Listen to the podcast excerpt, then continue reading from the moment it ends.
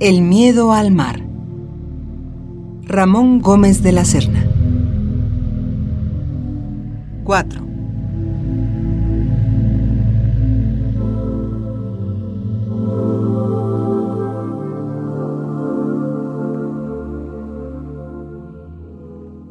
Prudencio como el que deja una novia en cuyo noviazgo todos llevaban parte como los que juegan al juego de ¿se casa o no se casa?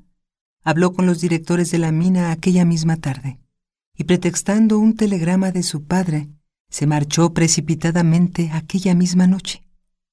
Ni carta de despedida quiso escribir por si la carta le retenía. Quería perder el ruido del mar, la amargura del invierno metido en una caracola. De su novia se apartaba por esas mismas razones y algunas más. Era aquella separación tan fugaz que parecía una cosa mitológica, algo así como la separación de las aguas y de la tierra.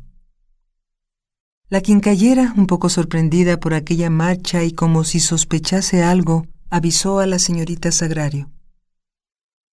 Un veraneante más que se nos marcha, resumió ésta. Nosotras solo resistimos el invierno aquí. El mar es un poco nuestro divino esposo, el que nos mece y nos aduerme. Antes de dormirnos, cuando estamos allí lejos, en la tierra sorda, tenemos que leer algo. Aquí es Él el que nos lee en alta voz, y eso basta para dormirse en un sueño reparador.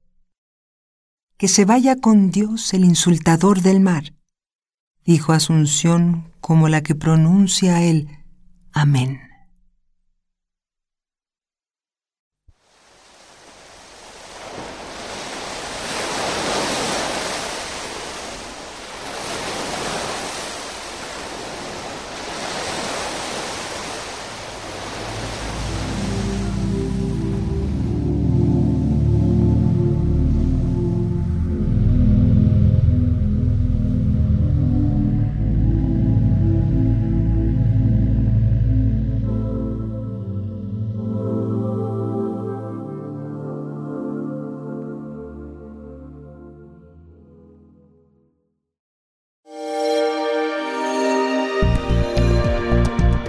Descarga Cultura. Descarga cultura. Punto UNAM.